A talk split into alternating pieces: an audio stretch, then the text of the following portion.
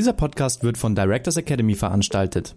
Directors Academy ist das einzige digitale Portal zur Aus- und Fortbildung von Aufsichtsratsmitgliedern. Die didaktisch aufbereitete Online-Weiterbildung, die auch als Nachschlagewerk dient, ist in vier Versionen verfügbar. Für Kapitalgesellschaften, Familienunternehmen, Finanzinstitute oder für Unternehmen der öffentlichen Hand. Prägnante Lernvideos gewährleisten einen Überblick über alle relevanten Regularien und ermöglichen eine effiziente Qualifizierung und Wissensvermittlung im Selbststudium. Rund um die Uhr.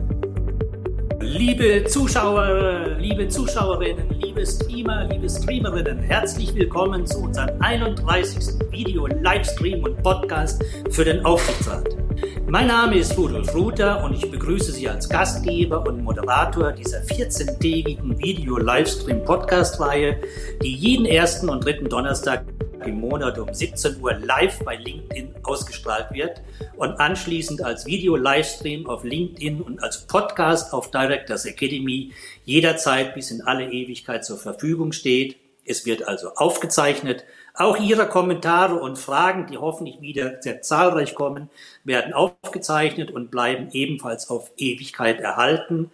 An dieser Stelle vielleicht den kurzen Hinweis für alle, die bei der letzten Sendung, der 30. kleinen Jubiläumssendung dabei sein wollten, mit Peer Steinbrück, wo wir leider dieses äh, Naturkatastrophe hatten, dass Peer Steinbrück vier Stunden zu lang in einem Zug der Deutschen Bundesbahn festsaß und wir diese Sendung kurzfristig nicht ausstrahlen konnten. Es gibt einen neuen Termin, merken Sie sich jetzt schon, Montag, den 21. August.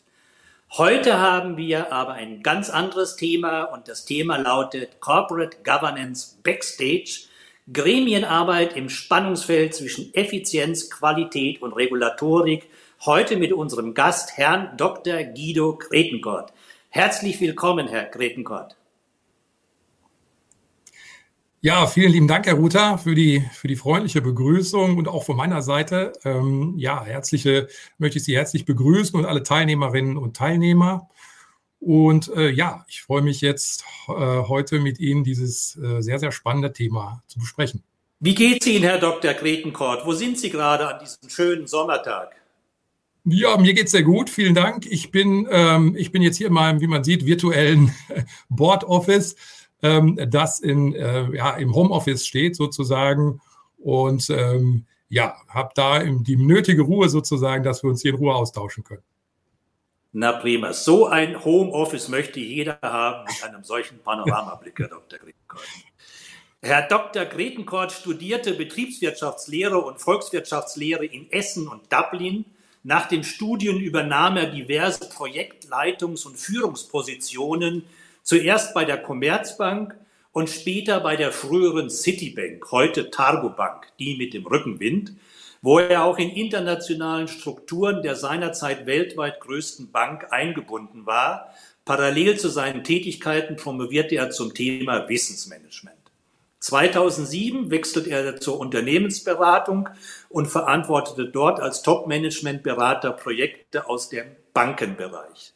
Als Mitglied der Geschäftsführung gehört es zu seinen Aufgaben, die unternehmerische Bereichsentwicklung sowie die Teilnahme an den Gremien des Managementkreises mit zu betreuen. Das waren die ersten Anfänge des Gremienoffices.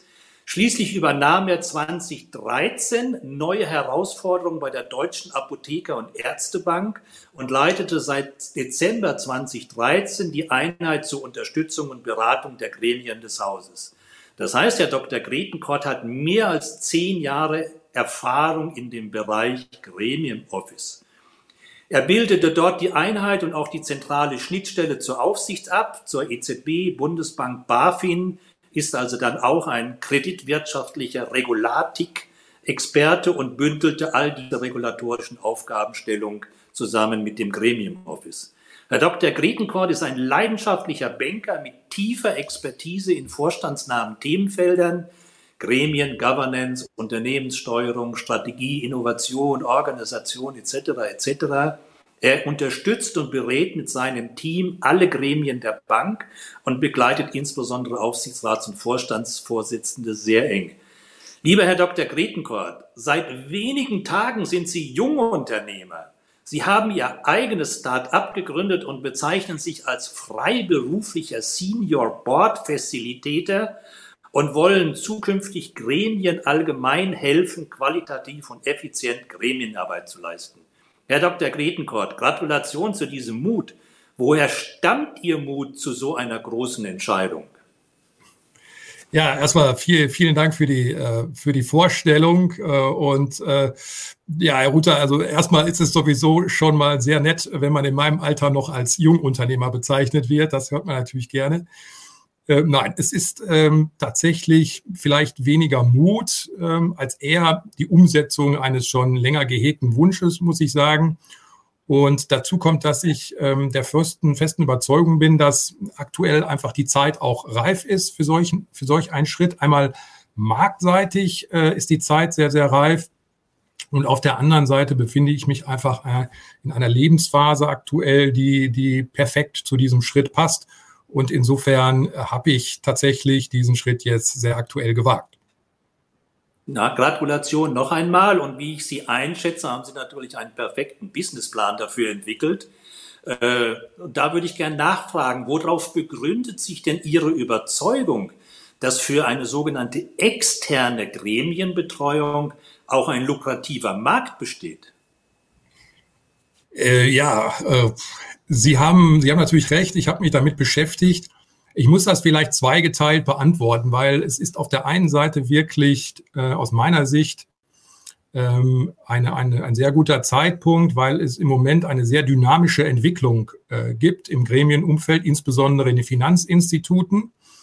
Ähm, äh, und auf der anderen Seite ist es natürlich die Nische, die ich mir jetzt äh, ausgesucht habe im Gremienmanagement, das äh, Facilitation. Ähm, ähm, vielleicht erkläre ich die beiden Punkte noch ein Stück. Also äh, bei dem ersten Punkt, die Marktsituation, hm, da denke ich einfach, wir leben im Moment einer, einer Welt, ähm, die doch sehr geprägt ist durch eine ganze Reihe von Mega-Herausforderungen. Also denken wir beispielsweise an die geopolitischen Entwicklungen, Stichworte Ukraine, China, Russland, oder denken wir an das Thema ähm, Digitalisierung, Sprunginnovation, also künstliche Intelligenz, Metaverse, Cybersecurity.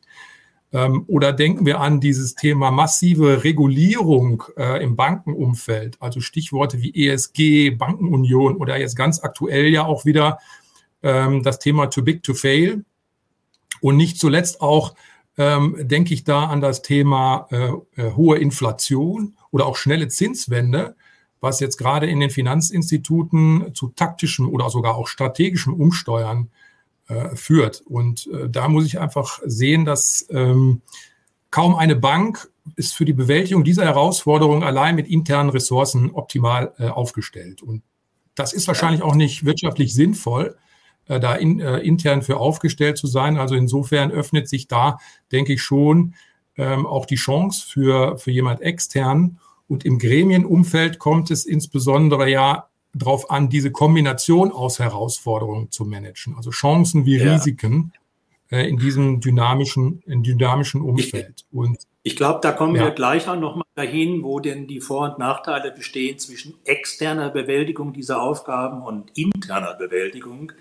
Was auf alle ja. Fälle festzustellen ist, Aufsichtsratsbüro, Beiratsbüro, Corporate Office, Board Office, Supervisory Board Office unter der Leitung eines Büroleiters, Company Sekretärs, äh, nicht zu verwechseln mit dem CEO Office, mit dem Vorstandssekretariat oder dem Leiter der Rechtsabteilung.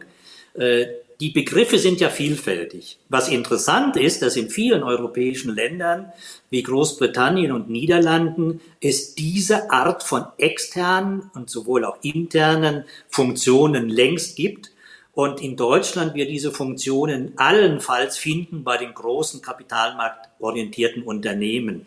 Im Mittelstand sucht man da sehr selten nach einem Gremienbüro oder einem Gremienleiter, auch wenn es völlig klar ist, völlig egal, wie es heißt, das Kind, diese Funktion, einen persönlichen Projektleiter zur Koordination aller Fragen und Belange des Corporate Governance und des Beirats und des Aufsichtsrats braucht es. Und an der Stelle würde ich gerne unsere Zuschauer und Zuhörer, die ja immer sehr aktiv bei uns sich beteiligen, einmal etwas fragen. Und zwar, Sie kennen das Spiel, ich stelle Ihnen eine Frage, zähle bis drei und dann antworten Sie bitte mit einer Zahl, und zwar einer Zahl in Prozent, auf folgende Frage bitte.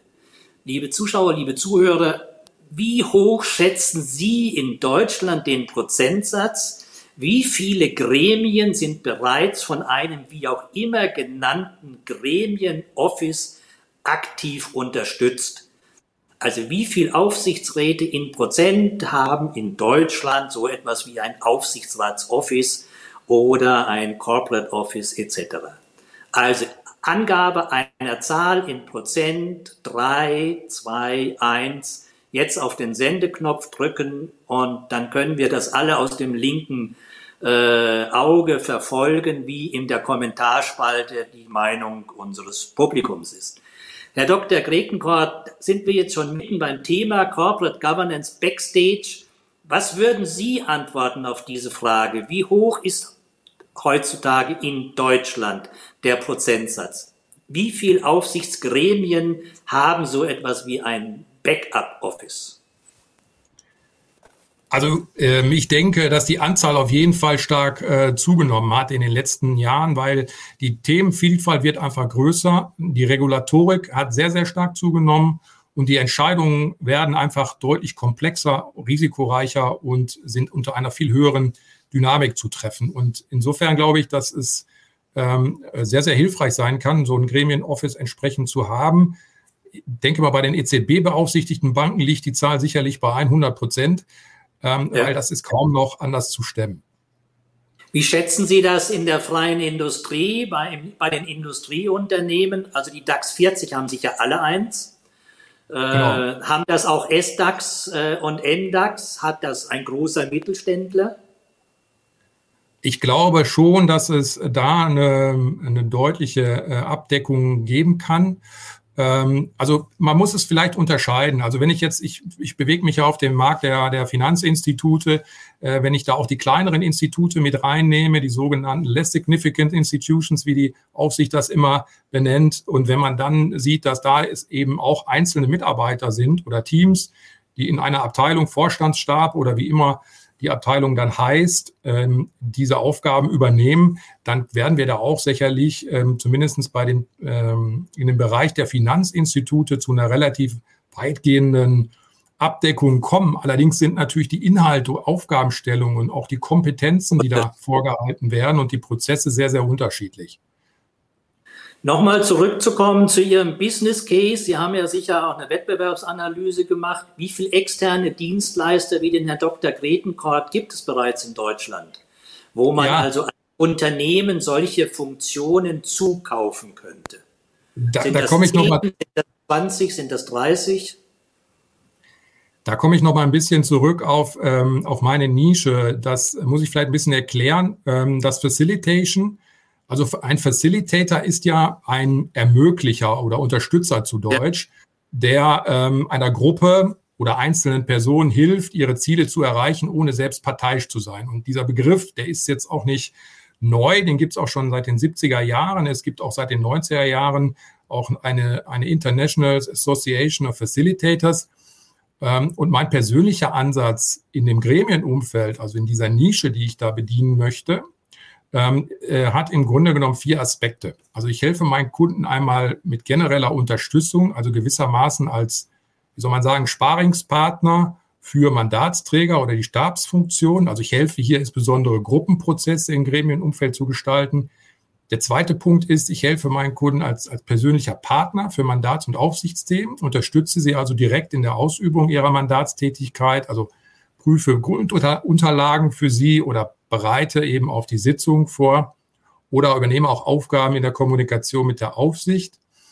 Der dritte Punkt ist, dass ich äh, mich als Interimsmanager betätige, also Projekte und äh. Führungs- und Expertenrollen dort äh, übernehme in dem Umfeld.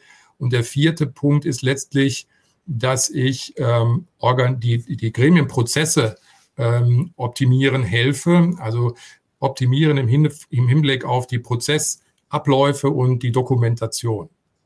Das ist im Grunde genommen das, was ich in meiner Nische anbiete. Und wenn wir jetzt auf die äh, Dienstleister insgesamt gucken, ich habe mir natürlich äh, den Markt auch so ein Stück angeschaut, in, bevor ich ähm, diese, in die Selbstständigkeit gegangen bin. Und wenn man sich das anschaut, denke ich, gibt es mittlerweile eine ganze Reihe von Dienstleistern, die sich in diesem Gremienumfeld betätigen.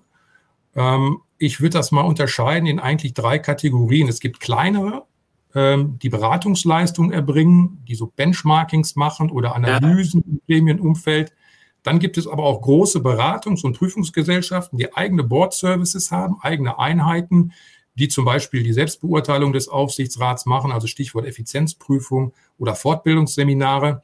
Und als drittes gibt es Spezialisten, also zum Beispiel Vergütungsberater oder Kanzleien, die sich eher auf rechtliche und regulatorische Themen fokussieren. Und die Übergänge zwischen diesen dreien sind natürlich fließend und es gibt auch Überschneidungen an der Stelle. Ja, das ist, wobei mir aufgefallen ist, also ich denke, habe immer den Blick eher in den Mittelstand. Und äh, da, wo es dann tatsächlich geht, dass ich meine Gremien-Office-Funktion komplett outsource äh, mit den Hauptbereichen, die Sie gerade schon aufgezeichnet haben, da gibt es gar nicht so viel. Also wenn das ein Dutzend in Deutschland ist, ist das schon viel. Und interessanterweise sind die meisten von Frauen geführt. Also mit Dr. Henning von der Deutschen Bank, der Vater aller Corporate Offices, äh, der als erster mit diesem Thema auch, sage ich mal, berühmt geworden ist äh, und wahrscheinlich einer der ersten Experten war. Äh, das ist dann schon als Mann schon eine große Ausnahme. Die meisten äh, dieser Dienstleister, die ich kenne, sind von äh, Frauen geführt und werden diese Dienstleistungen auch von Frauen ausgeführt. Aber lassen Sie uns jetzt gleich ins Thema einsteigen. Sie haben gerade schon angefangen und haben die wesentlichen Funktionen eines Gremien-Offices aufgezeigt. Und wir hatten ja gesagt, auch wenn Ihre meiste Erfahrung aus der Welt der Kreditinstitute äh, resultiert, das ist ja alles eins zu eins auch in die normalen Unternehmen zu übertragen. Äh, Sie nannten diese wesentlichen Hauptbereiche schon Mandatsunterstützung, Beschlussvorbereitung, äh, bis hin zu Beschlussvorlagen schreiben oder eine Interimsrolle, wenn eine Interimsmanagementfunktion und Aufgabe zu verteilen ist, bis hin äh, zum Onboarding neuer Gruppenmitglieder. Und da lassen Sie uns einfach mal ganz einfach anfangen. Wie kann ein Gremienofficer einen Aufsichtsratsvorsitzenden konkret in seiner Arbeit unterstützen? Geben also, Sie uns da mal paar praktische Beispiele. Die, die, die Unterstützungsmöglichkeiten sind da sehr, sehr, äh, sehr, sehr vielfältig. Ähm, ich würde mal äh, so vier zentrale äh, Tätigkeitsfelder rauspicken und die mal versuchen, kurz zu skizzieren. Für mich kommt da als erstes das Thema Gremiensteuerung. Das heißt, das Gremienoffice sollte alle Beschlussthemen im Blick behalten, die ja sukzessive durch die Gremien geschleust werden. Also insbesondere ja natürlich Vorstand und Aufsichtsrat. Ähm, und dann sind natürlich auf der einen Seite die immer wiederkehrenden Beschlussfassungen wie Jahresabschluss und ähnliches. Aber man muss eben auch das Ohr im Unternehmen haben oder auch im Markt haben, um zu erkennen, welche unregelmäßigen und aktuellen Themen in die Beschlussfassung äh, kommen. Und wenn man all diese Themen vorausschauend sozusagen im Blick hält, dann kann man eben auch gut sozusagen das laufende oder folgende Jahr ähm, an, an Themen äh, planen. Und das Zweite neben dieser planerischen Aufgabe ist die Gremienorganisation aus meiner Sicht. Also da geht es direkt um, um die Organisation der einzelnen Sitzungen und den Ablauf der Sitzungen, die zu organisieren sind. Das fängt im Grunde ja mit den entsprechenden Abstimmungen im Vorfeld der Gremiensitzungen an geht dann weiter über die genaue Ausplanung der Sitzung, inklusive der Erstellung eines Drehbuchs bis hin zum, zum Management bei der Durchführung der Sitzung und die direkte Unterstützung des, des Sitzungsleiters, weil ähm, es ist ja so, dass äh, ab Tags man dann ein Stück umsteuern. Äh, umsteuern ja, aber lassen Sie mich da mal gleich nachfragen. Äh, das ist ein gutes Stichwort, Drehbuch. Äh, natürlich brauche ich ein eine Ablaufvorstellung, ein Ablaufprozess, ein Drehbuch für eine durchzuführende Gremiensitzung. Und ich brauche auch eine Abstimmungsstrategie. Und die muss vielleicht vorher auch schon mal überdacht und festgelegt werden. Aber Herr Dr. Gretenkort, das ist doch die oberste Aufgabe eines Aufsichtsratsvorsitzenden oder vielleicht sogar des Vorstandsvorsitzenden. Denn hier kann ich natürlich jede Menge Strategie äh, anwenden und dafür sorgen, dass vielleicht eine Entscheidung in die oder die Richtung getroffen wird. Und lassen sich da Aufsichtsratsvorsitzende oder Vorstandsvorsitzende in die Karten gucken? Und vielleicht die zweite Ergänzungsfrage an der Stelle. Inwieweit muss denn ein Gremienofficer unabhängig sein in einer solchen Fragestellung? Ja, also bei dem Thema, Herr Ruther, richtig, äh, äh, Beschluss, Vor- und Nachbereitung, da kommen wir natürlich in gewisser Weise zum, wie soll man sagen, Eingemachten im, im Gremienumfeld. Da ist es, glaube ich, auch sehr, sehr wichtig, ähm, dass zwischen dem Gremienoffice und dem entsprechenden Aufsichtsratsvorsitzenden oder Vorstandsvorsitzenden eine sehr, sehr gute Vertrauensbeziehung besteht. Dann vielleicht ja. kann man die Beschlussvor- und Nachbereitung auch differenzieren, einmal in das Thema prozessuale Aufgabenstellung und einmal inhaltliche Aufgabenstellung. Also wenn man das prozessual betrachtet, dann geht es ja darum, dass das Gremienoffice dabei unterstützt, äh, die Tagesordnung zum Beispiel äh, festzulegen äh, und zu kommunizieren ähm, oder auch das Thema Beschlussvorlagen, Einreichung durch die entsprechenden Fachbereiche organisiert und dafür natürlich auch Prozessstandards äh, letztendlich aufstellt. Ähm, und wichtig ist ja dabei auch immer, dass den Gremienmitgliedern ausreichend Zeit für die, für die Vorbereitung bleibt. Und insofern kann das Gremienoffice äh, kurz gesprochen einen strukturierten Prozess, für einen strukturierten Prozess sorgen, in dem entsprechende Standards greifen und entsprechende Zeitpläne einfach, äh, einfach klar sind. Aber ich denke auch auf der anderen Seite inhaltlich kann man durchaus ähm, auch auch unterstützen. Ähm, man kann Vorschläge machen, äh, welche Punkte auf die Tagesordnung äh, kommen sollen. Ähm, man kann Unterlagen prüfen, ähm, zum Beispiel auf Unstimmigkeiten, die man im Vorfeld ausräumen kann oder Inkonsistenzen. Manchmal gibt es ja auch Inkonsistenzen zwischen den Unterlagen innerhalb einer Sitzung. Ja. Ähm, man kann sicherlich auch auf Abhängigkeiten äh, von Beschlusspunkten aufmerksam machen Vorsitzenden sehr, sehr intensiv auch ähm, unterstützen kann. Also ich glaube, was ganz wichtig ist, was Sie, was Sie genannt hatten, prozedurale Abstimmung, Festlegung der Standards. Also regelmäßige Info, Ad-Hoc-Info, individuell, standardisiert, abgestimmt. Äh, deutsche oder englische Sprache kann ja auch eine äh, ganz wichtige Fragestellung sein. Und das muss eigentlich alles offen und transparent sein für alle Aufsichtsratsmitglieder. Und die müssen darüber einmal abstimmen, ob sie sich mit diesem prozessualen Vorgehen denn auch wohlfühlen, und zwar alle in einem Gremium.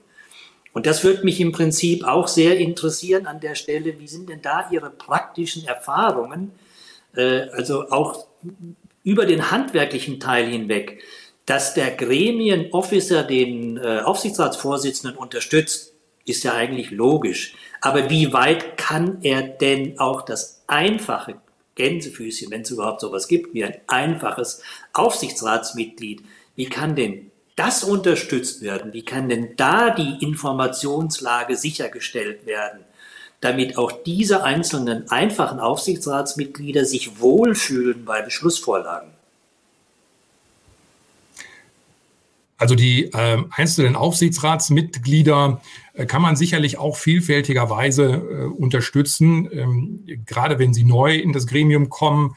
Äh, beim Thema Onboarding zum Beispiel kann man viele Unterstützungsleistungen äh, geben. Ähm, aber eben auch, es ist natürlich auch wichtig, dass die einzelnen Mitglieder, wie Sie schon gesagt haben, sich mit dem Gesamtprozess äh, wohlfühlen. Und da denke ich schon, dass man auch immer wieder Feedback bekommt und immer wieder neu sich auch ein Stückchen erfinden muss und anpassen muss äh, und das mit dem Sitzungsleiter oder dem Vorsitzenden oder der Vorsitzende äh, absprechen muss, wie man letztendlich diese, diese standardisierten Prozesse, die man dann ähm, ähm, hat und durchsetzt, wie man diese entsprechend auch anpassen kann. Und äh, ich, ich, glaube, ich das ist schon wichtig. Dass, hm? hey, Entschuldigung, ich habe Sie unterbrochen. Machen Sie weiter. Ähm, und da glaube ich eben, dass, dass, die, ähm, dass man da schon auch die einzelnen Mitglieder ähm, äh, sehr, sehr gut unterstützen kann. Aber natürlich ist es so, dass der Fokus auch vom Gremienoffice schon primär auf der Vorsitzendenfunktion, äh, auf die Vorsitzende Funktion ausgerichtet ist. Ja. Äh, vielleicht an unsere Zuschauer und Zuhörer, weil ich das sehe aus dem Augenwinkel, da sind ja eine ganze Menge Aufsichtsrats- und Beiratsmitglieder unter uns heute. Äh, also selbstverständlich können Sie alles den Herrn Dr. Gretenkort fragen, aber vielleicht haben Sie so spontan einen Wunsch, wo Sie sagen, wenn ich in einem Aufsichtsrat sitzen würde und das hätte ein Gremium-Office, was wünsche ich mir von meinem Gremienofficer? Und vielleicht können wir da das ein oder andere nachher mal äh, hochziehen ins Podium. Ich würde aber gerne noch mal äh, auf ein Stichwort zurückkommen, äh, Herr Dr. Gretenkott, was Sie vorhin gesagt haben. Wenn ich einen qualifizierten Gremienofficer habe, und Sie haben das ja bei der Apothekerbank über zehn Jahre gemacht, dann kennen Sie ja im Detail äh, sehr, sehr vieles, haben sehr vieles erlebt, nicht nur viele Vorstände, nicht nur viele Aufsichtsratsmitglieder, auch sehr viele unterschiedliche geschäftliche Situationen und Business Cases. Und Sie hatten vorhin dieses äh, Stichwort gesagt, Interimsrolle, Interimsmanager. Manchmal kommen ja aus Aufsichtsgremien irgendwelche Sonderaufgaben raus und dann gucken sich alle an und jeder sagt, ja, ja, das muss gemacht werden, aber dann ist die Frage, wer macht's denn? Nicht? Und äh, dann wäre es ja geschickt, wenn man nicht erst noch einen Beauty-Contest machen müsste, um irgendeinen externen Berater einzukaufen, sondern man hätte schon jemanden, der aus dem Office-Gremium heraus diese Interimsrolle, diese Sonderaufgabe wahrnehmen kann. Können Sie uns da mal ein, zwei praktische Beispiele geben aus Ihrem Leben, wo Sie das schon mal äh, durchgeführt haben? Ja, gerne. Also äh, Sonderaufgaben, wie Sie schon gesagt haben, das sind ja häufig dann äh, projekthafte Themen oder wirkliche äh, Projekte tatsächlich. Und da kann natürlich die Leiterin oder der Leiter von einem Gremienbüro ähm, schon auf vielfältige Weise auch, auch helfen. Warum? Weil ähm, zum einen hat der, äh, die Leitungsfunktion des Gremienbüros ja ein gewisses Know-how.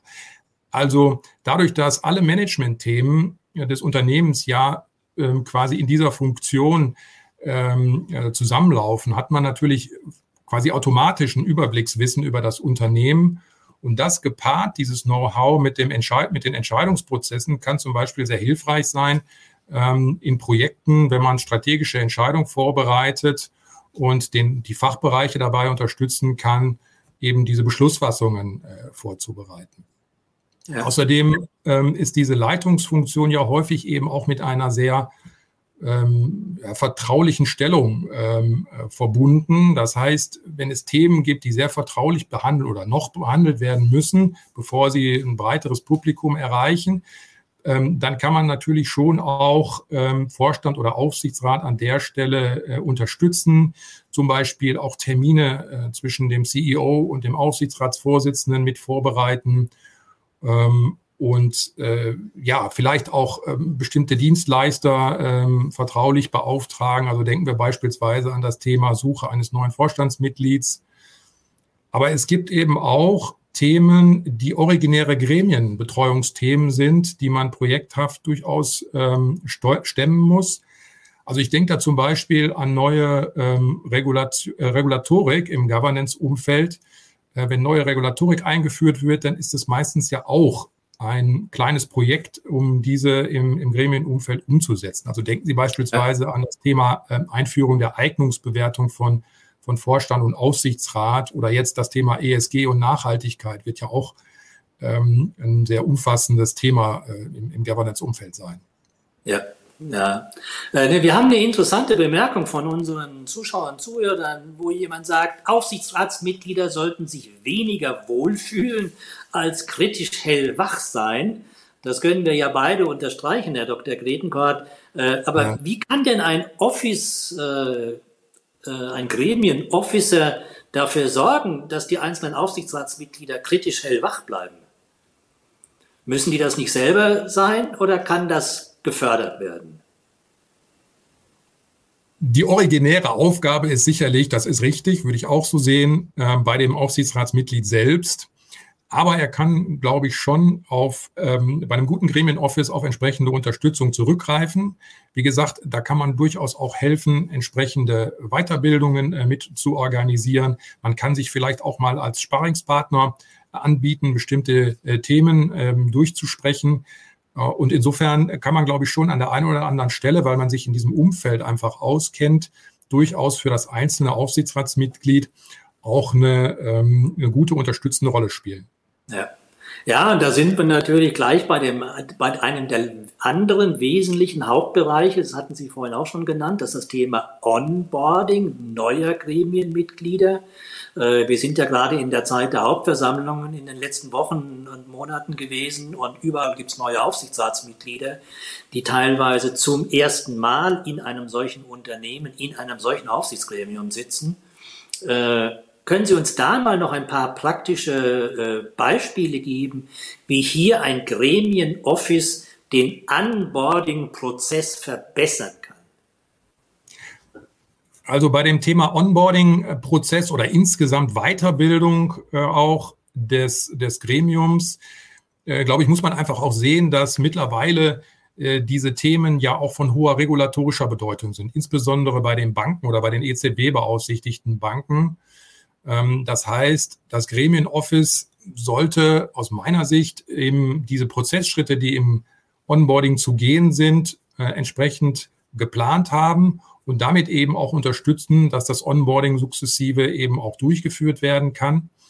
Und ähm, das fängt im Grunde genommen ja an mit dem Thema Eignungsbewertung, bevor das neue Mitglied äh, kommt. Das heißt, äh, Nominierungsausschuss oder dann auch der Aufsichtsrat äh, müssen sich ja damit beschäftigen, mit der Eignung und mit den Kompetenzen des neuen Mitglieds und müssen letztendlich ja auch dokumentieren, wie ähm, die Kompetenzen, die das neue Mitglied mitbringt, dann das Kompetenzportfolio des, des Gremiums ergänzen. Und das kann im Grunde genommen auch ein Gremienoffice schon mit dem Sitzungsleiter äh, vorbereiten.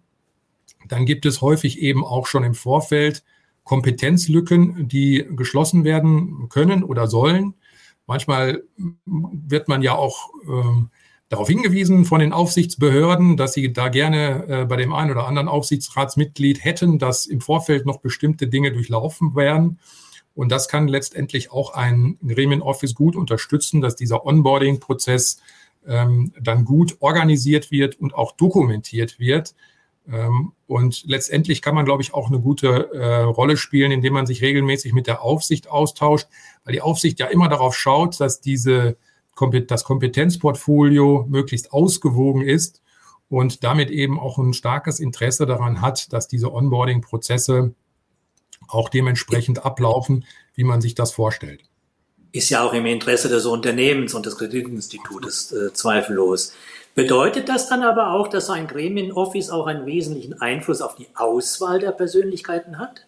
Oder ist das nur handwerkliches, prozedurales Tun? Also ich würde mal sagen, es ist primär handwerkliches Tun und die Auswahl ähm, der, ähm, der Mandatsträger, die muss schon an anderer Stelle passieren. Ja, man kann das unterstützen sicherlich an vielen Stellen, aber ähm, das ist eher äh, die handwerkliche Unterstützung. Ja. Ja, es sollte ja auch so sein. Also brauchen wir ja gar nicht drüber diskutieren. Äh, lassen Sie uns aber jetzt mal ein paar wesentliche Probleme ansprechen, weil Probleme gibt es immer und in dem Bereich erst recht. Äh, wobei eine Bemerkung, ich habe versucht jetzt gerade bei Ihrer letzten zwei Antworten mal äh, zu screenen im Kopf, was denn unsere Zuschauer und Zuhörer als Prozentsatz angegeben haben.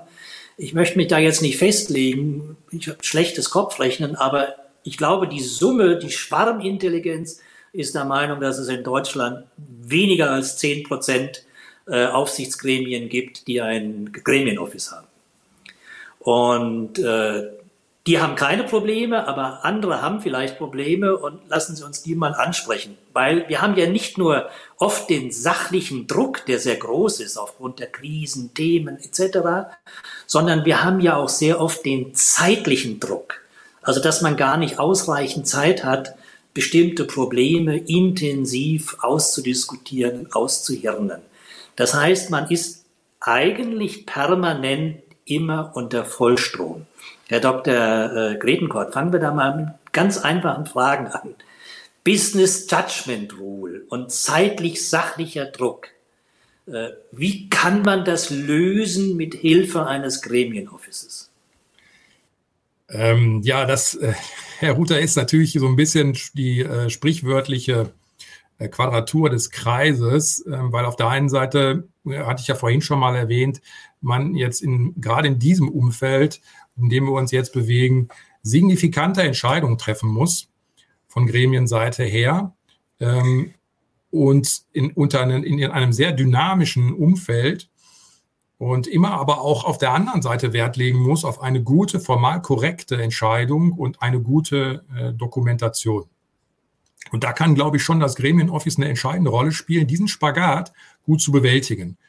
Und das ist aus meiner Sicht ein Zusammenspiel von guter Prozessorganisation auf der einen Seite und eben äh, der Frage, wie die handelnden Personen äh, zusammenspielen. Und äh, bei dem Thema Prozessorganisation, äh, auch im Gremienoffice, glaube ich, muss man sicherlich auch äh, mittlerweile sich ähm, entsprechende Ansätze bedienen, die einem ermöglichen, da entsprechend agil zu handeln. Also agile Zusammenarbeit ähm, ermöglicht ein optimales, schnelles Zusammenspiel oder auch Ansätze aus dem Lean Management. Da kann man sich letztendlich ähm, auch äh, Ansätze bedienen, die, die, wie man Aufgaben optimal verteilt.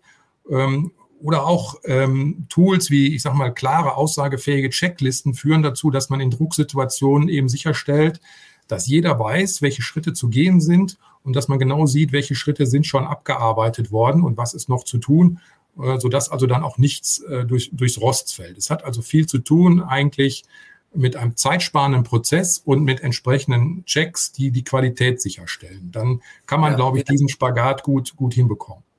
Es ist wie so oft im Leben, umso mehr Krisen und Stresssituationen man gedanklich vorbereitet hat, äh, umso leichter sind sie dann, wenn sie dann tatsächlich eintreten, äh, auch zu managen. Es gibt viele Fragen äh, von unseren Zuschauern und Zuhörern, die immer um das mehr oder weniger das gleiche Thema kreisen. Das ist das, äh, wie ist es mit Effizienz versus Qualität? Weil äh, manchmal leidet die Qualität aufgrund der Effizienz und dann wieder umgekehrt. Äh, wie kriegen Sie das balanciert? Und da gibt es ja sehr oft dann auch irgendwelche Dilemmata-Situationen, wo man sich für das eine als noch das andere entscheiden muss. Wie löst man so etwas? Ja, also das ist so ein bisschen das, was ich vorhin mit dem Spagat schon ansprechen wollte. Also ich glaube, eine, eine effiziente Prozessgestaltung, ein agiles Teammanagement im Gremienoffice und vielleicht muss man auch dazu sagen, ein divers aufgestelltes Team. Ähm, damit kann man im Grunde genommen Effizienz und Qualität aus meiner Sicht auch ähm, mehr oder weniger gleichzeitig äh, sicherstellen. Ja, da gibt es ähm, letztendlich auch Rahmenkonzepte wie Scrum oder Lean oder auch Ansätze wie äh, OKR, also Objectives and Key Results, ähm, womit man, glaube ich, eine sehr gute äh, Organisation hinkriegt, die auch Drucksituationen wirklich äh, standhält, ohne dass es zulasten ähm, der, der Qualität geht. Ähm, und wenn, wenn der Prozess auch dementsprechend äh, gestaltet ist und auch transparent ist, dann kann so ein Team, glaube ich, backstage für Aufsichtsräte und Vorstände von sehr, sehr äh, hoher Bedeutung sein, weil man sich einfach darauf verlassen kann, dass auch in Drucksituationen die Entscheidungsprozesse ähm, darauf ausgerichtet sind, die Business Judgment Rule äh, einhalten zu können oder zu beachten.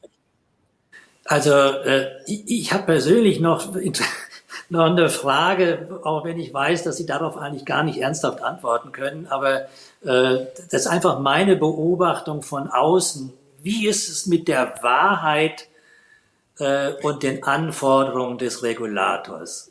Äh, gerade bei Ihnen im, in, in der Kreditwirtschaft. Weil was man dort sehr, sehr oft hört unter vier Augen oder zwei Ohren, äh, da, wo man sagt, ja, es gibt Millionen von Checklisten und wir müssen alles ausfüllen etc., aber äh, ob das dann so alles stimmt, was da drin ist, wissen wir selber eigentlich nicht. Also deswegen ist die Frage, wie managen Sie das im Kreditwesenbereich äh, mit diesen zahlreichen Anforderungen von der regulatorischen Seite jetzt bezogen auf die Aufsichtsgremien hin? Haben Sie da eine Dilemmata-Situation oder sagen Sie, das wird einfach durch prozedural abgearbeitet nach den Regeln, egal ob es Arbeit macht oder nicht, man muss es tun und dann ist Ruhe im Karton? Ja, das Proze prozessuale Abarbeiten, muss ich sagen, gelingt nicht mehr ähm, ganz so einfach, wie das vielleicht früher der Fall war. Warum? Weil die Regulatorik hat ja gerade im Bankenumfeld explosionsartig äh, zugenommen in den letzten Jahren. Ja. Und vielleicht ist es auch ein bisschen unterschätzt im Moment. Äh, ich glaube, wir sind jetzt an einer Schwelle, ähm, wo wir, ähm, ja, wo, wo, diese, wo diese Regulatorik in die Gremientätigkeit in vielfältigster Weise äh, Einfluss nimmt. Warum? Weil in der Vergangenheit war es so, da waren regulatorische Vorschriften da, die eingehalten werden mussten. Also in der Regel musste man ja irgendwelche Daten und Dokumente an die Aufsicht liefern und die wurden auf der anderen Seite, so hat sich das zumindest angefühlt, checklistenartig geprüft, äh, ist da alles drin, äh, was wir sehen wollen. Und dann war es auf Deutsch gesagt gut. Ähm, aber heute äh, kommen wir in eine Phase, wo eben die ähm, Regulatorik und sprich die Aufsicht diese abgefragten Elemente quasi äh, prüft und sich daraus ein Gesamtbild erstellt. Und ähm, dieses Gesamtbild führt an am Ende zu, zu Maßnahmen. Also zum Beispiel, äh, dass die entsprechende Bank Kapitalaufschläge äh, bekommt. Ja. Und so fließen jetzt regulatorische Vorschriften ineinander und man kann es nicht mehr ähm, sozusagen autark für sich einfach abarbeiten, sondern man muss dieses Gesamtbild sehen. Und das macht die ganze Sache ein bisschen schwieriger. Äh, also beispielsweise die ESG-Regulatorik vermischt sich mit der Governance-Regulatorik, weil die Aufsicht nicht nur die ESG-Zahlen sich anschaut, sondern gleichzeitig guckt, ist überhaupt das Gremium in der Lage, sich diesem Thema adäquat äh, zu widmen. Und daraus äh, macht man im Grunde genommen ein, ein Gesamtbild. Insofern ist das, ist das Gremienoffice da gefordert, diese Regulatorik auch eher als Gesamtkomplex zu sehen. Und wie machen wir das? Ähm, äh, also mein Ansatz wäre, ähm, möglichst ein am, am Gremienoffice oder mit dem Gremienoffice ein Single Point of Contact äh, für die Aufsicht zu schaffen, damit man gewissermaßen als, ja, wie soll man sagen, Gatekeeper-Funktion äh, auch die Informationen kontrolliert, die da hin und her fließen und damit eben auch Missinterpretationen vermeiden kann und letztendlich, um letztendlich natürlich äh, aufsichtliche Konsequenzen vielleicht zu vermeiden. Ja. Lassen Sie uns an der Stelle nochmal den Punkt von vorhin versuchen zu äh, vertiefen, äh, wo wir gesagt hatten, man kann ja so ein Gremienoffice intern einrichten mit internen Menschen äh, und Experten oder, wenn man nicht so groß ist, ganz oder Teile dieser Funktionen extern zukaufen, also ein internes oder ein externes Gremienoffice. Und äh, da würde ich gerne mal ein Thema äh, diskutieren, was da sowohl das eine als das andere Vor- und Nachteile ist, und zwar der Punkt Interessenskonflikte. Wir hatten das vorhin schon mal kurz erwähnt.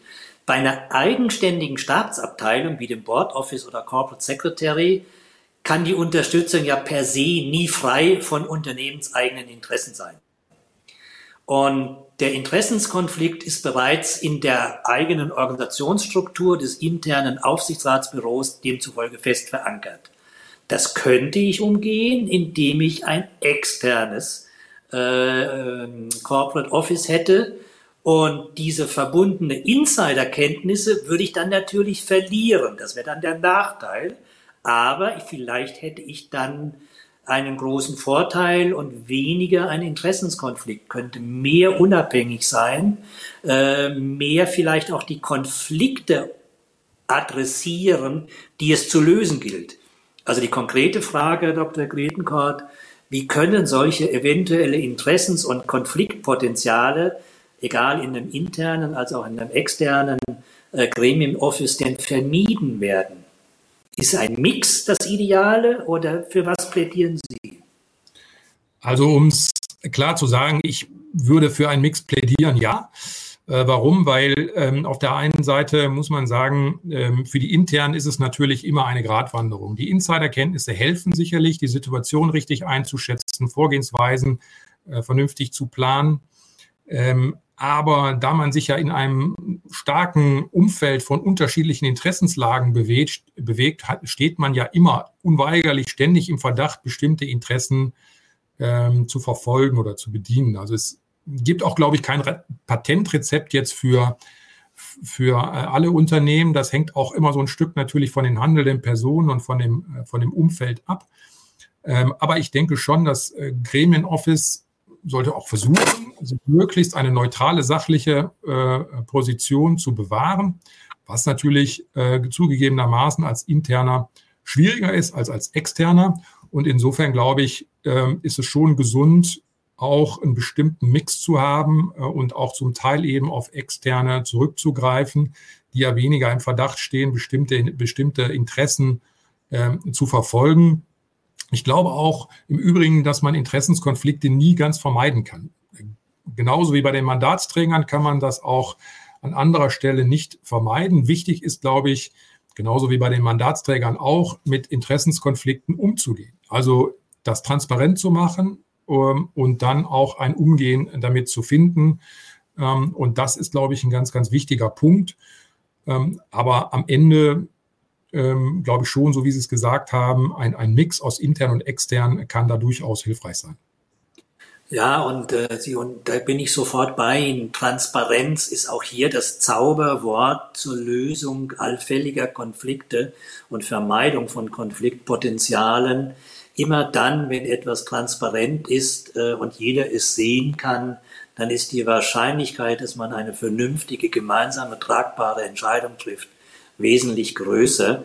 Und wenn man es pragmatisch sieht, extern oder intern, ich glaube, das ist die ganz normale Entwicklung. Habe ich heute kein Gremienoffice, habe ich heute keinen Projektleiter, macht das heute noch die Chefsekretärin nebenher äh, oder der Hausjustiziar mit, dann fängt man halt mal an, eine Stelle zu schaffen und die kann dann auch nicht alles, die muss dann zukaufen und irgendwie wächst dann dieses, diese Funktion, diese Institution, Board Office und Corporate Secretary mit der Zeit, der Größe und dem Umfang äh, der Aufgaben. Absolut. Lassen Sie, lassen Sie uns mal noch einen, einen Blick auf diese rasende Regulatorik werfen, gerade bei den Kredit- äh, und Versicherungswirtschaft. Äh, und die Industrieunternehmen fühlen sich ja da genauso in einem Bürokratie-Wahnsinn und Regulatorik-Wahnsinn äh, nicht nur, wenn ich an die ESG-Berichts- und äh, Bürokratieanforderungen denke, sondern das, was äh, regelmäßig international und national, EU etc. von der Corporate Governance äh, herausgebracht wird. Da stellt sich mir eine Frage und da würde mich interessieren, was da Ihre Meinung ist von der praktischen Erfahrung. Wir brauchen für diese rasende Regulatorik natürlich eine permanente Fort- und Weiterbildung für alle Aufsichtsrats- und Beiratsmitglieder. Aber die Frage ist, äh, wer muss denn eigentlich die Probleme, die Neuerungen erahnen und beherrschen? Und demzufolge, Herr Dr. Gretenkort, die konkrete Frage, wer muss zuerst regulatorische Neuerungen erahnen und beherrschen? Der Gremienoffice-Leiter, der es dann auch lernt und dann überträgt auf das einzelne Aufsichtsratsmitglied oder muss es das einzelne Aufsichtsratsmitglied selbst sein? Also da würde ich sagen, dass das idealerweise ähm, ein gutes Zusammen, äh, Zusammenspiel ist. Ja, also ich hatte ja vorhin gesagt, auch wenn man ähm, entsprechend das Ohr im Unternehmen hat, äh, dann kann man auch äh, planen, sozusagen, welche Beschlusspunkte äh, und Themen in der nächsten Zeit kommen. Ähm, man kann auch, wenn man eine gute Beziehung und Draht zur Aufsicht hat, auch sehen, was regulatorisch ähm, gefordert ist und wie auch die Regulatorik überprüft wird. Also dass Regulatorik auf der einen Seite das beschriebene Dokument ähm, ist ja nicht immer das, was dann letztendlich auch von der Aufsicht eingefordert wird. Und auch die Aufsicht setzt ja Prioritäten. Also insofern muss man da schon auch mit den Menschen, denke ich, sprechen, um da ein Gefühl für zu bekommen, was die Regulatorik anbelangt. Und ähm, es ist aber auch so, dass die einzelnen Mitglieder des Aufsichtsrats äh, und auch insbesondere der Vorsitzende, ähm, die haben natürlich auch entsprechende Themen, die sie sehen ähm, und äh, sehen auch bestimmte Dinge kommen, entweder aus ihrer aktuellen Aufsichtsratsfunktion oder aus äh, Gremienfunktionen in anderen Unternehmen. Und so ergibt sich, glaube ich, ein gutes Zusammenspiel, wenn man da ähm, gemeinsam sozusagen schaut, äh, was kann da auf uns zukommen, wie gehen wir mit diesen Themen um, welche Fort- und Ausbildung oder Weiterbildung wollen wir für unser Gremium entsprechend ähm, dann auch planen, um diesen Themen zu begegnen und wie wollen wir diesen neuen Themen auch im, im Gremium begegnen. Es sind ja auch häufig äh, dann einfach Fragen, ähm, wenn man jetzt zum Beispiel an, an, an, Themen denkt, wie künstliche Intelligenz zum Beispiel. Ähm, ja. das, das ist ja ein Zusammenspiel zwischen ähm, erstmal eine Weiterbildung äh, zu machen, um überhaupt das Thema zur Gänze zu verstehen. Dann die Frage, was, welche Bedeutung hat das für dieses einzelne Unternehmen? Gerade in der Bank ist da, glaube ich, vielfältige ähm, sind da vielfältige äh, Einsatzmöglichkeiten. Äh, und dann gibt es zusätzlich noch das Regulatorikthema, die dann bestimmte Dinge auch äh, begrenzen. Also insofern muss man das letztendlich von all diesen drei Seiten sehen. Haben Sie denn als äh, Corporate Officer KI selber schon mal genutzt? Weil Sie müssen ja unzählige Berichte, Texte etc. produzieren. Sie haben das vorhin geschildert, zu welchen unterschiedlichen äh, Thematiken und Zeitpunkten. Haben Sie da schon mal KI genutzt? Also ich habe mich in letzter Zeit tatsächlich in das Thema ähm, reingetastet und habe mich da immer weiter fortbewegt. Ich habe sowieso jetzt bei diesen neueren Themen, die jetzt aktuell sehr mit hoher Dynamik kommen, ähm, mich äh, letztendlich äh, durch Deep Dives, äh, Seminare oder auch Zertifizierungen, die ich absolviert habe, äh, stärker in diese Themen ähm, reingegraben und bin jetzt gerade dabei, sozusagen das auch auf das Gremienumfeld zu übertragen und da neue Ansätze zu bauen. Klar, ich habe auch schon ChatGPT genutzt und verschiedene andere Dinge, aber ähm, im Gremienumfeld, glaube ich, ist es zum Teil auch nicht ganz einfach, das, äh, das einzusetzen, ähm, gerade weil es natürlich auch um einen sehr vertraulichen äh, Bereich geht, äh, wo man nicht unbedingt auf eine Technik vertrauen möchte.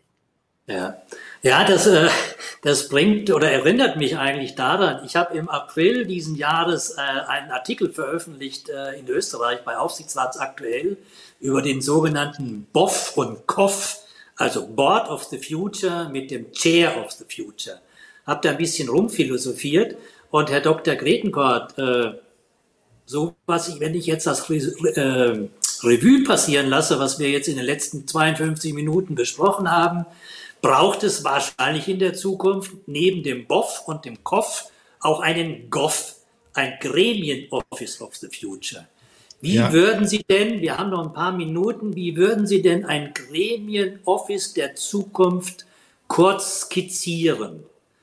Äh, was sind so die wesentlichen Eckpunkte, die in zehn Jahren anders sind, als wie sie, sie heute sind? Also ich glaube, da sind wir an vielen Themen ja schon vorbeigekommen und ich glaube auch, dass die viele Punkte, ähm, die Sie in Ihrem Artikel beschrieben haben, durchaus auch vielleicht auf abgewandelte Weise auf das Gremienoffice übertragbar sind. Also nehmen wir zum Beispiel, ich glaube, Sie haben da von Resilienz auch gesprochen, ähm, also diese höhere Geschwindigkeit ähm, und diese, diese, diese öffentliche Kontrolle oder regulatorische Themen, die einfach zu einer hohen Geschwindigkeit in der Beschlussfassung und hohe Dynamik führen und auch aufsichtlich und öffentlich stärker kontrolliert werden. Das ist natürlich auch ein Thema für ein, ein Gremienoffice äh, of the Future. Äh, da muss man passgenau, agil und vorausschauend äh, agieren können. Ja? Ähm, oder auch dieses Thema ähm, ähm, Übernahme von, von Verantwortung äh, jetzt aus dem Gremium heraus, wenn das Gremium selber Verantwortung übernimmt in, in diesen Themen wie digitale ähm, Innovationen oder auch Cyber-Klima-Herausforderungen, dann muss auch so ein Gremienoffice in solchen Themenstellungen einfach drinstehen, äh, in der Lage sein, ähm, Fachexperten koordinieren zu können, Beschlussfassungen vorzubereiten und auch dieses Thema Weiterbildung äh, mit anbieten zu können. Ja, das heißt also auch für das Gremienoffice geht es eigentlich darum, dieses Learning Mindset äh, zu haben, sich ständig weiterzuentwickeln und ständig neu zu erfinden äh, um eben da auf der Höhe zu sein. Gerade wenn man, ähm, ich glaube, Sie hatten auch gesprochen von dem äh, Chair of the Future, also dem Aufsichtsratsvorsitzenden der Zukunft. Wenn das jemand ist, der, ähm, der sozusagen das Ganze im, im Griff hält und auch Marktsituationen, Markttrends im Blick hat, dann muss man natürlich als Zuarbeiter oder Sparingspartner für so jemanden auch in der Breite der Themen ähm, drin sein und muss auch die Entwicklungsstände äh, mitgehen, die, die diese Themen dann nehmen. Also das ist natürlich eine gewisse Herausforderung, aber ich glaube, ein sehr, sehr gutes Gremienoffice wird zukünftig in so eine Richtung gehen müssen. Ja, und ich glaube auch, dass zukünftig man in Geschäftsberichten, so wie man heute schon immer detaillierter über die Arbeit des Aufsichtsgremiums, Zusammensetzung, Kompetenzmatrix, Evaluierung, bla und blub, äh, zu berichten hat, wird man zukünftig auch über die Arbeit, Zusammensetzung etc. des Gremium Offices äh, berichten müssen, weil das dann als, als, als, als Gremium Office als solches ein wesentliches Qualitätsmerkmal für eine Good Corporate Governance sein wird. Möge es so sein. Herr Dr. Gretenkart, wir haben noch vier Minuten und da kriegen Sie jetzt wie alle meine Gäste die klassischen zwei letzten Fragen.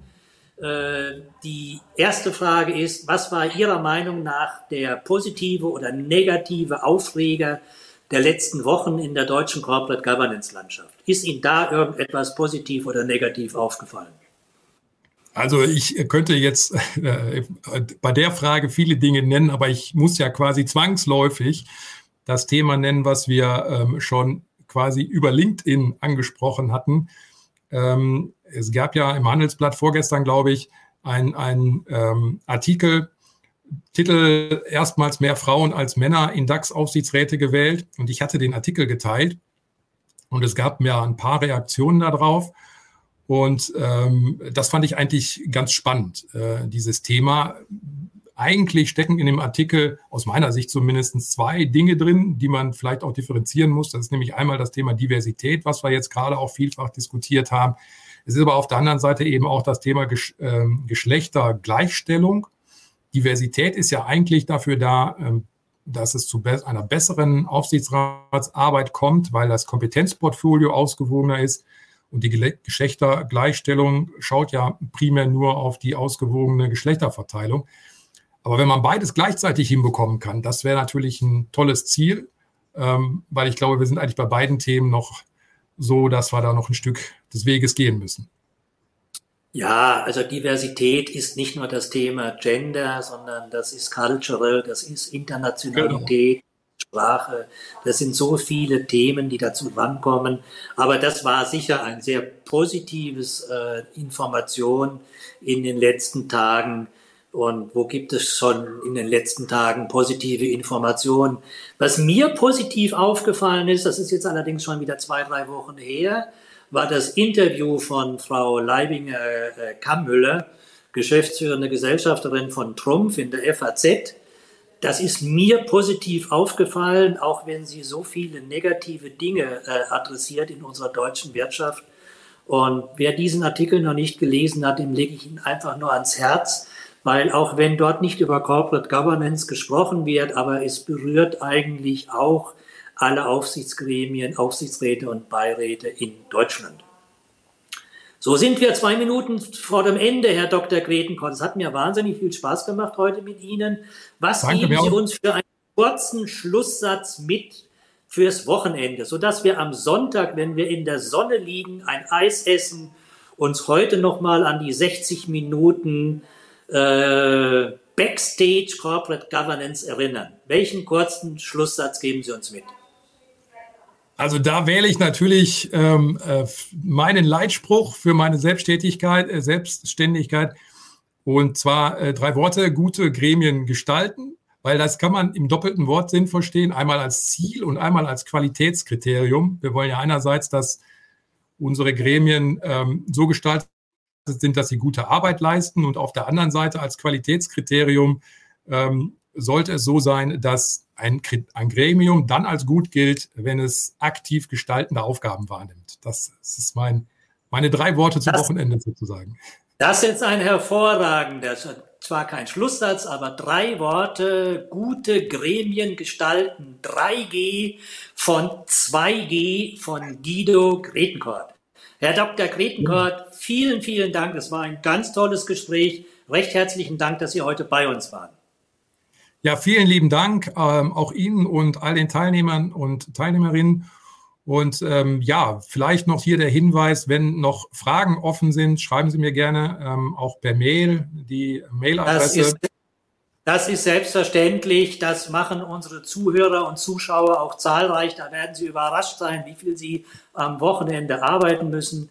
Ich bedanke mich auch recht herzlich bei allen Zuhörern und Zuschauern. Toll, dass Sie heute dabei waren. Äh, ergänzendes Lesefutter wie immer auf der Homepage von Directors Academy, auf meiner Homepage und auf der Homepage von Dr. Guido Gretenkort. Ganz toll finde ich die übrigens. Haben Sie sehr gut gemacht für ein Startup. Super.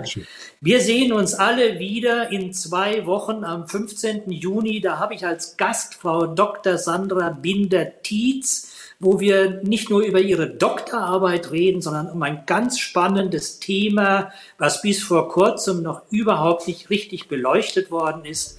Frau Dr. Binder-Tietz hat es gemacht, die Kommunikation der deutschen Aufsichtsratsvorsitzenden. Also, wer mit den deutschen Aufsichtsratsvorsitzenden kommunizieren will, muss wissen, wie die selber kommunizieren. Schalten Sie also in 14 Tagen wieder rein. Bleiben Sie bis dahin alle gesund und zuversichtlich. Vielen Dank, schönen Abend und bis zum nächsten Mal. Danke. Tschüss, auf Wiedersehen.